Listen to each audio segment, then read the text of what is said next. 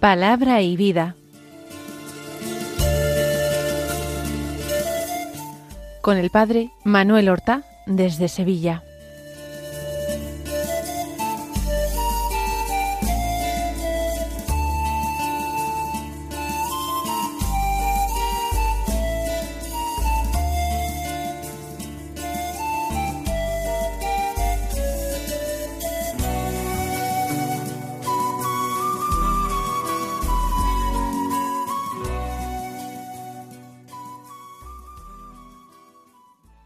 En el nombre del Padre y del Hijo y del Espíritu Santo. Amén. Alabados sean Jesús y María. Muy buenos días, queridos amigos, oyentes de Radio María y seguidores del programa Palabra y Vida. Hoy es el Día del Señor, nuestra Pascua semanal, el domingo vigésimo del tiempo ordinario, un domingo que es 20 de agosto. Por coincidir en domingo está impedida la celebración de un gran santo, cuya fiesta se celebra hoy, que es San Bernardo, Bernardo de Claraval, el gran padre del Cister. Pero como digo, litúrgicamente la celebración del domingo es más importante que la de cualquier otro santo, porque el domingo celebramos que nuestro Señor Jesucristo, muerto en la cruz por nuestro amor, resucitó y vive para siempre. Por eso la Iglesia es convocada por Él mismo para celebrar el sacramento de su amor, el sacramento de nuestra fe el santo sacrificio de la misa. Pues vamos a escuchar con atención la palabra de Dios que se proclama en la liturgia de la misa del día.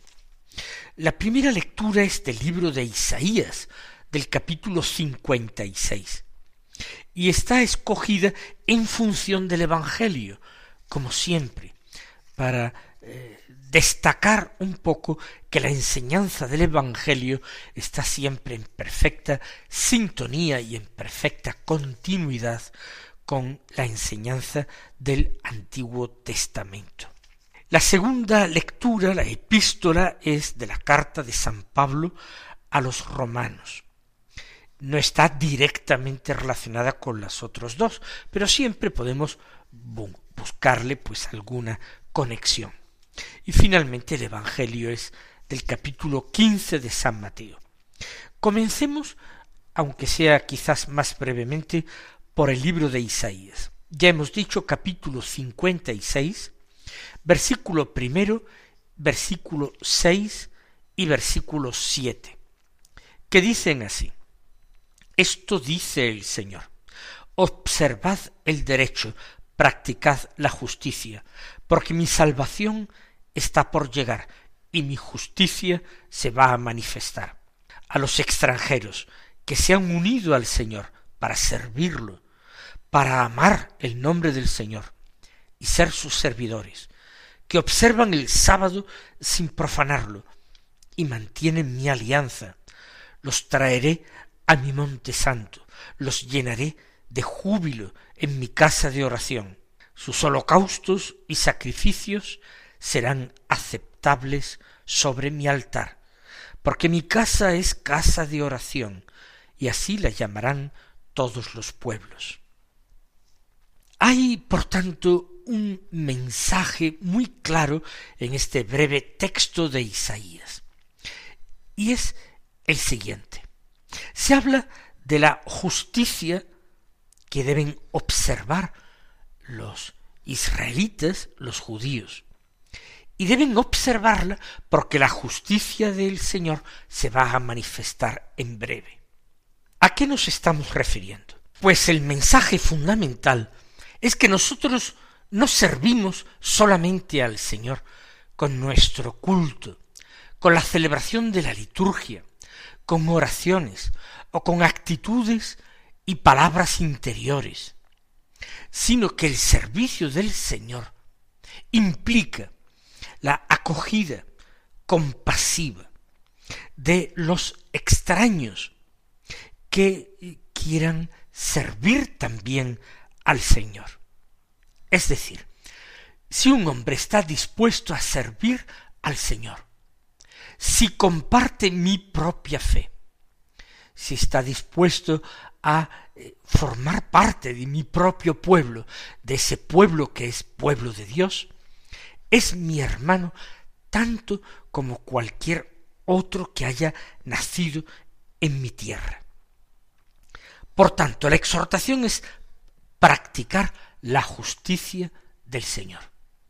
El Señor acepta a todo aquel que le ame, que le tema, que le sirva.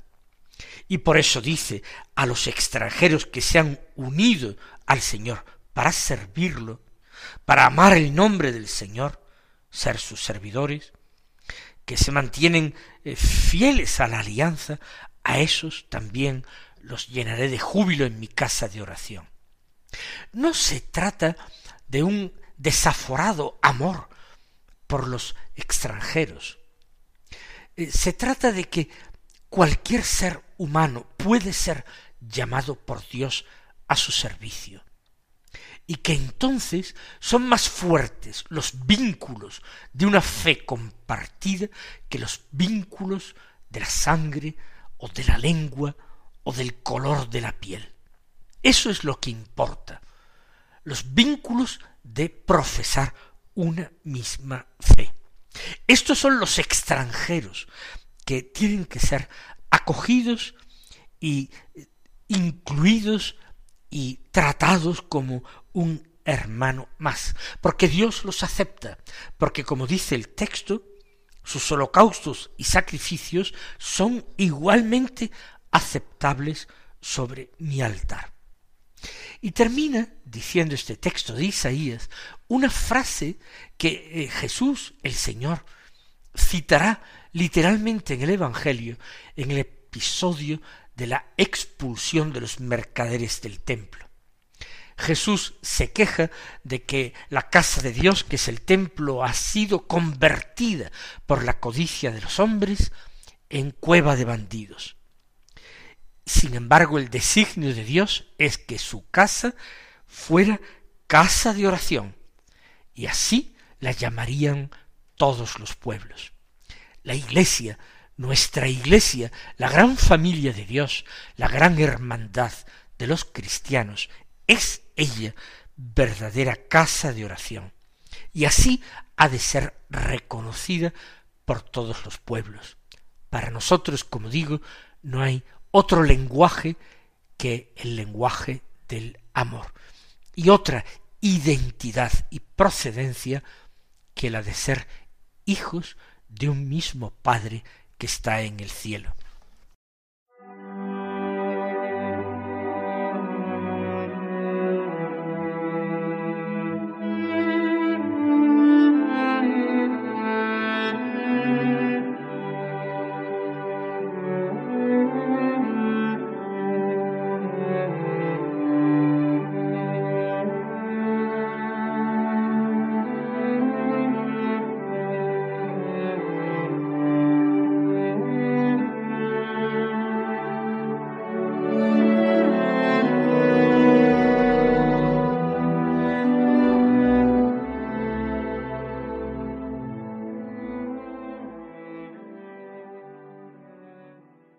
El salmo responsorial de la misa es el Salmo 66 y nos invita a repetir esta antífona.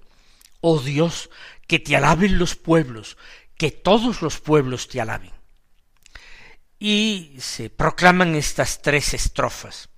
Que Dios tenga piedad y nos bendiga, ilumine su rostro sobre nosotros, conozca la tierra tus caminos, todos los pueblos tu salvación. Que canten de alegría las naciones, porque riges el mundo con justicia y gobiernas las naciones de la tierra. Oh Dios, que te alaben los pueblos, que todos los pueblos te alaben. Que Dios nos bendiga, que le teman hasta los confines del orbe. Si se dan cuenta, este salmo eh, encierra varias afirmaciones importantes que conviene que tengamos en cuenta también en el contexto de la liturgia de la palabra de este domingo. En la primera estrofa hay un deseo, un deseo que se convierte en oración, que se convierte en súplica a Dios.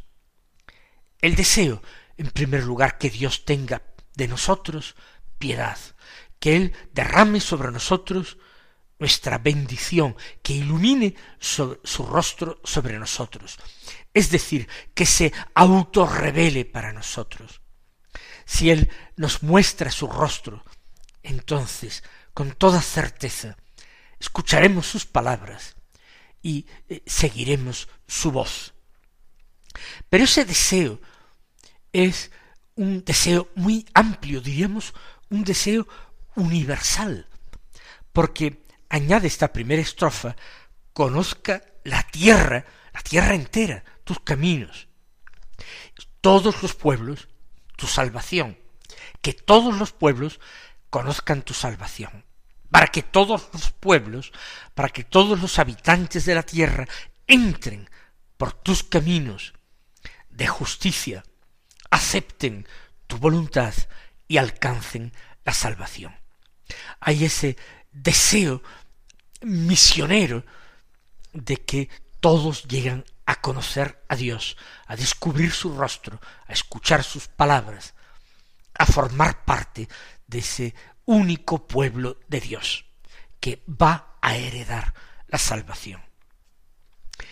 En la segunda estrofa se hace una confesión de fe.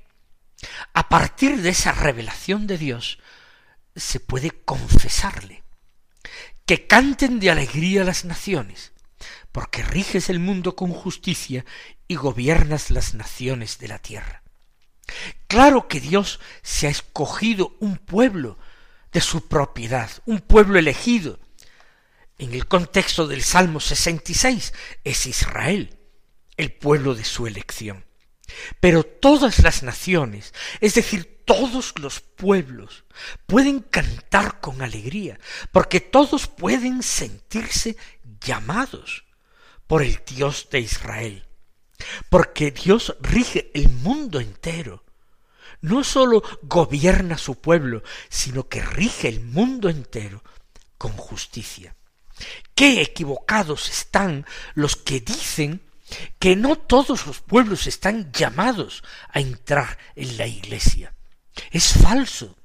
Dios quiere que todos los hombres lleguen al conocimiento de su Hijo Jesucristo y por él, y entrando en la comunidad de salvación, que son los discípulos de su Hijo, se salven. Por tanto, ese mensaje que Dios transmite desde el Antiguo Testamento, y lo recuerda aquí eh, el, Salterio, el Salmo 66, lo mismo que lo ha hecho el libro de Isaías en la primera lectura, es un mensaje de salvación universal. Un mensaje de salvación universal que requiere por parte de los pueblos la aceptación de este Dios, de este mensaje de salvación que Dios ha proclamado.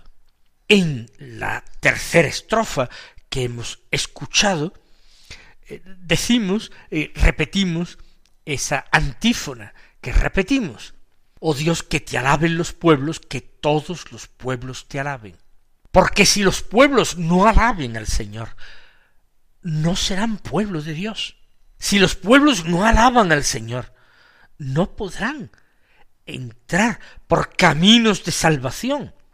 Si esos pueblos no alcanzan a discernir que Dios ilumina también para ellos su rostro, no recibirán la bendición de Dios, ni alcanzarán la piedad de Dios. Por tanto, el deseo insistente y repetitivo, oh Dios, que te alaben los pueblos, que todos los pueblos te alaben, que acepten tu mano tendida.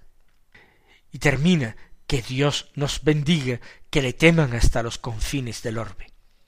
De nuevo un deseo, que Dios nos bendiga a todos, a nosotros y a ellos, a los cercanos y a los lejanos, y a los lejanos que se acercan a nosotros. Y para esto, que le teman todos los confines de la tierra, es decir, que le reverencien, que le adoren, que le acepten como Rey y como Señor todos los confines de la tierra. Es también nuestro deseo, un deseo nuestro que es plenamente misionero, que es concorde con el querer del corazón de Dios.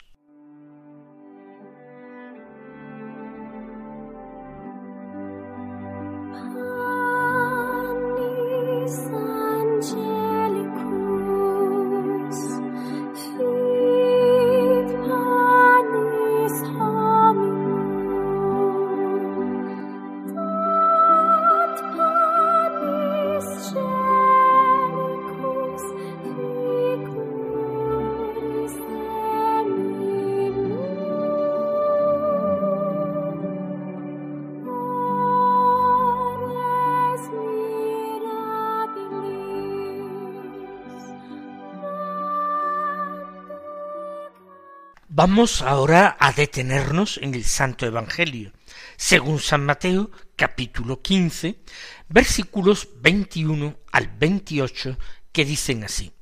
En aquel tiempo Jesús salió y se retiró a la región de Tiro y Sidón. Entonces una mujer cananea, saliendo de uno de aquellos lugares, se puso a gritarle Ten compasión de mí, Señor, hijo de David, mi hija tiene un demonio muy malo. Él no le respondió nada. Entonces los discípulos se acercaron a decirle, atiéndela, que viene detrás gritando. Él les contestó, solo he sido enviado a las ovejas descarriadas de Israel. Ella se acercó y se postró ante él diciendo, Señor, ayúdame. Él le contestó, no está bien tomar el pan de los hijos y echárselo a los perritos. Pero ella repuso, tienes razón, señor, pero también los perritos se comen las migajas que caen de la mesa de los amos. Jesús le respondió, Mujer, qué grande es tu fe, que se cumpla lo que deseas. En aquel momento quedó curada su hija.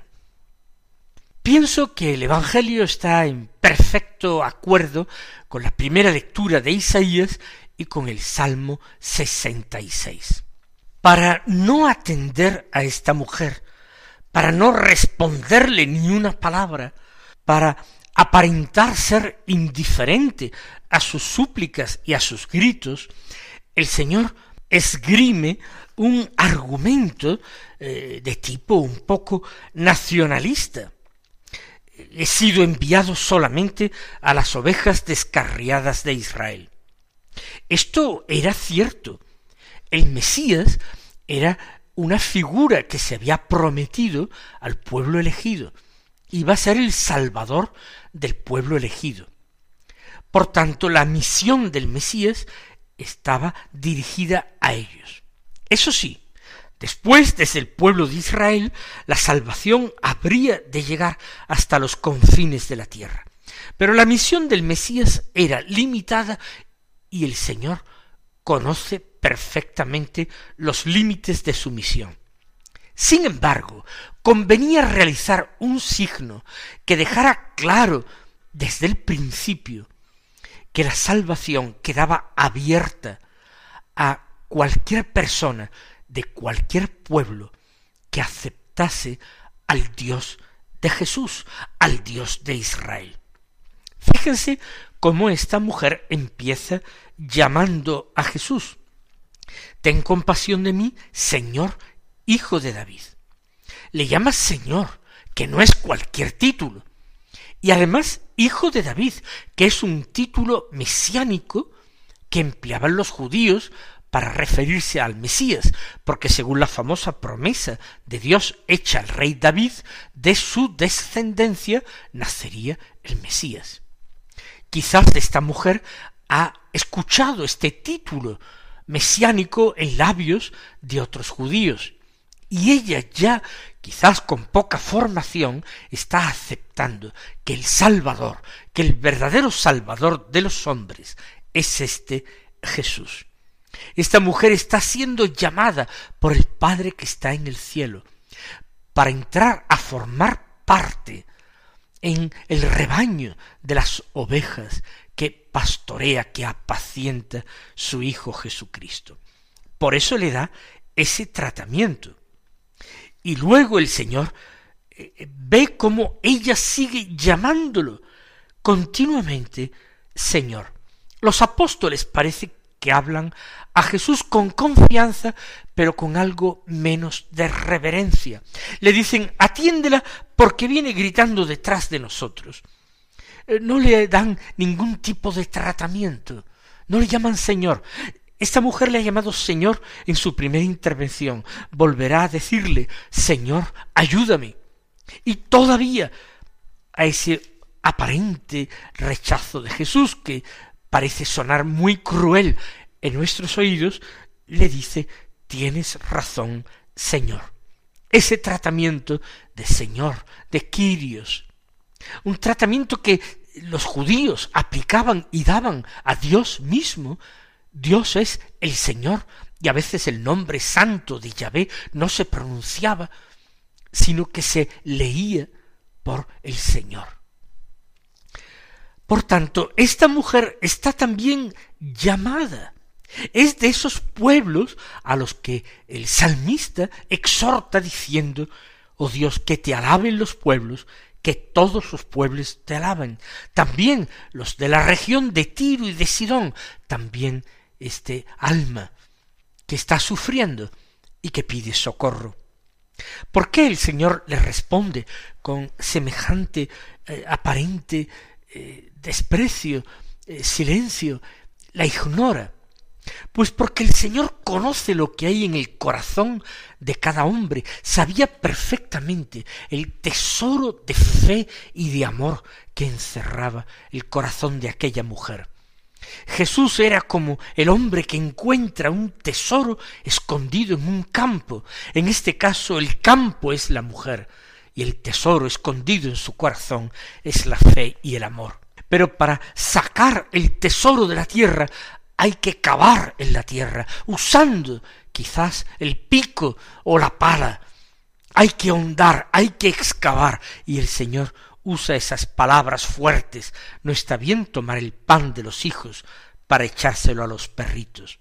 Pero la mujer saca a la luz ese tesoro de humildad inmenso. Sí, Señor, dice ella sin querer discutir con Jesús. Tienes razón, pero los perritos comen también de las migajas que caen de la mesa de los amos. Acepta el papel de perro al pie de la mesa de los amos, que serían sus vecinos judíos. Y el asombro de Jesús es extraordinario. Mujer, qué grande es tu fe, que se cumpla lo que deseas. Sea hoy nuestra oración como la de la mujer cananea y pidamos al Señor insistentemente virtudes. Él os bendiga y hasta mañana si Dios quiere.